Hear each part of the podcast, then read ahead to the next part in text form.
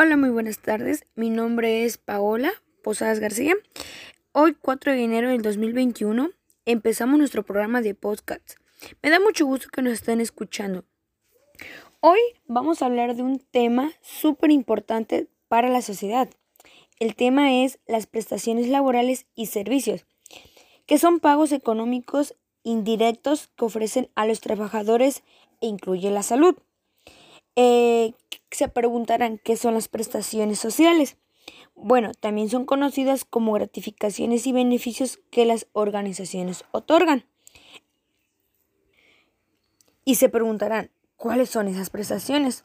Bueno, las prestaciones principales son las vacaciones, aguinaldo, jubilación, seguros adicionales de trabajo, ayuda por enfermedad, días de descanso elaborado, prima vacacional, prima dominical, prima de antigüedad y permiso pagado por maternidad.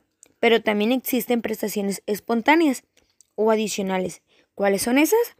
Bueno, esas son las gratificaciones, comidas, transportes, vales de despensas, becas educativas, seguros de vida, préstamos a los trabajadores y ayuda para gastos funerarios.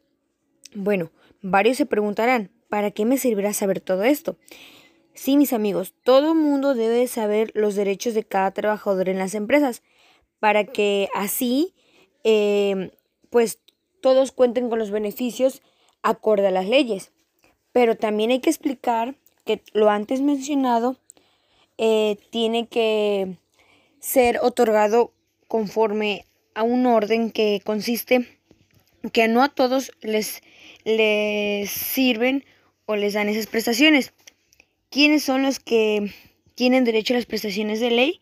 Bueno, la ley de trabajo establece que todo trabajador que realice un trabajo subordinario a una persona física o moral que tenga hora de entrada y que se tengan que, que anotar cuando lleguen al trabajo son las personas que tienen el derecho a, a prestaciones de ley. Así que si ustedes trabajan en una empresa, tienen derecho a todas esas prestaciones de ley y eh, el objetivo de todas estas prestaciones es atender las necesidades individuales de las personas para proporcionarles una vida personal, familiar y laboral. Bueno, eh, ya nada, ya que nada más que decir, nos retiramos y espero que les pase una bonita tarde con toda su familia. Gracias. Hola, muy buenos días. Bienvenidos a nuestro podcast, el cual lleva como tema eh, el nombre de gastos e ingresos de la Administración Pública Federal. Espero sea de sagrado. Comenzamos. Bueno, chicos, como sabemos, en nuestro país tenemos muchos gastos, los cuales les mencionaré los más importantes. Es el servicio personal, las remuneraciones al personal de carácter transitorio, remuneraciones adicionales y especiales y como no podría faltar la seguridad social, entre otros. Esos son los gastos que se deben registrar en los estados financieros de la Administración Pública Federal. Y se preguntarán, ¿para qué se deben de registrar? Pues para dar a notar a la ciudadanía en qué se gastan nuestros impuestos que pagamos como persona moral y como persona física.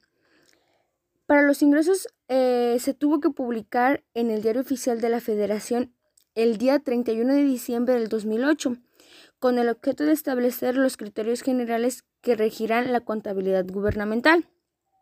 Bueno, ahí mismo también se da a mostrar eh, que los ingresos que tienen el, el gobierno los ocupan para algo de bienestar para la ciudadanía y así dan a notar que se está llevando en orden y adecuadamente las cosas eh, que se dan a notar eh, como serían como eh, pues el cuidado de las carreteras, el apoyo económico para las personas de mayor edad, muchas becas y sobre todo darle más prioridad a la seguridad, pues como los policías, darle un buen equipo para que esté protegida nuestra ciudadanía.